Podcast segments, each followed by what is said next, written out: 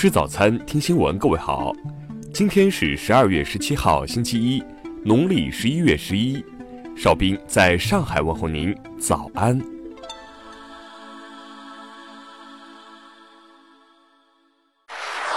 首先来关注头条消息。今年十月，开封市第五人民医院精神科护士邢女士，在凌晨值夜班时，被轻躁狂患者汪某。从背后用刀划伤面部，受到惊吓的邢女士立马拨打了急救电话和报警，但警方以这是医院内部事务为由拒绝出警。最终，邢女士被送医院紧急处理。邢女士表示，医院负责人曾称，病人前后住了十八次院，为什么偏偏就伤了她呢？将此事定性为报复性伤害，经多次协调后才定为工伤。派出所负责此案的民警表示，需对伤人者做精神鉴定后才能处理。听新闻早餐知天下大事。根据全国中小企业股份转让系统新三板披露数据，十一月新三板挂牌公司共完成九十四次股票发行，融资金额合计五十九点八二亿元，环比增加百分之四十六点五九。据报道。工信部已经要求三家基础电信企业最迟于二零一八年十一月一号试行手机卡异地销户服务，二零一九年一月一号在全国正式提供手机卡异地销户服务。十六号，针对日前的蜜蜂门，上市公司同仁堂发布公告称，存在监管不力和失察的责任，将全力配合上级公司和政府监管部门开展调查。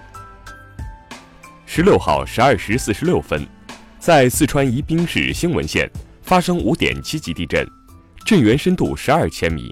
目前，应急管理部已启动四级应急响应，并派出工作组赶赴震区指导救援救灾工作。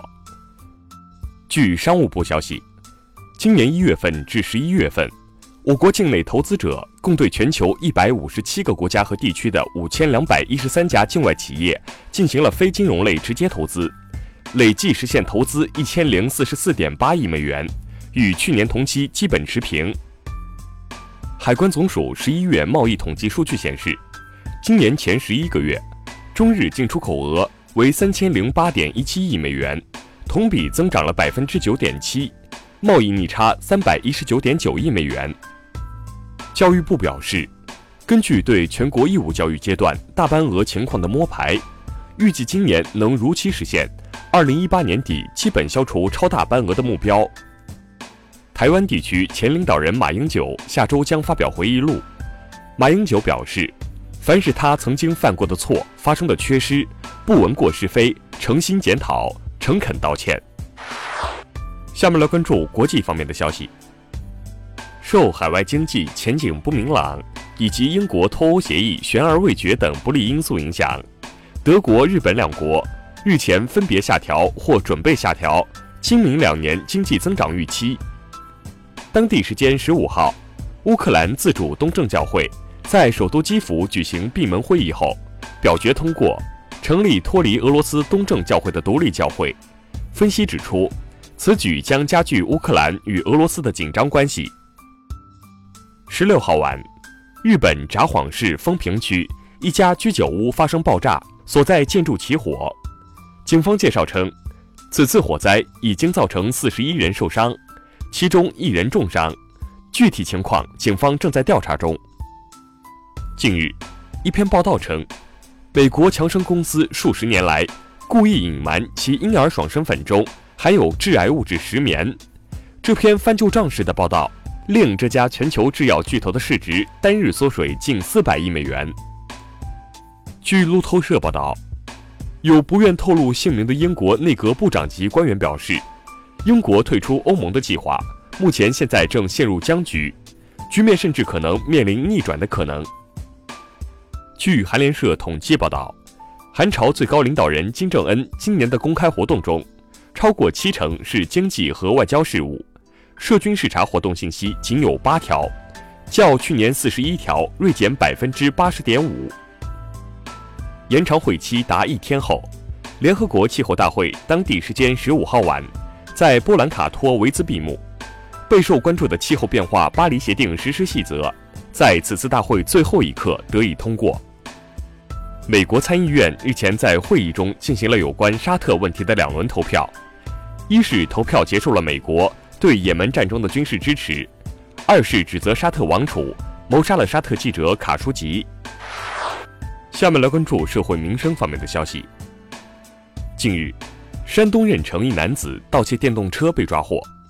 据警方调查，该男子不仅是惯偷，被抓时身上甚至还揣着十一月二十二号刑满释放的通知书。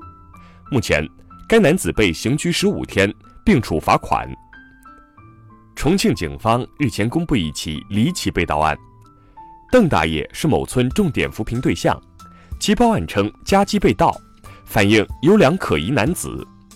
民警调查发现，男子为路过。嫌疑人实为邓大爷家养的狗。近日，南京一名女子在高铁上霸占别人座位，声称“你有本事把我打死”，拒不配合列车工作人员工作。目前，女子被处刑拘七天。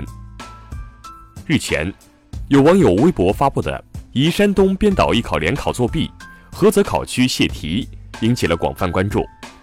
据山东省教育招生考试院十六号消息。初步认定这是一起考生作弊事件，其他情况仍在进一步侦查中。近日，有人在香港深水埗基隆街某大厦天台上撒下大量纸币，此举引发市民惊呼不断，更有市民爬上车顶捡。警方接警后封锁现场，目前事件正在调查中。最后来关注文化体育方面的消息。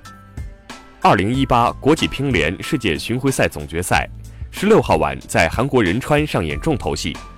日本小将张本智和以四比一战胜中国选手林高远，成为总决赛历史上最年轻的男单冠军。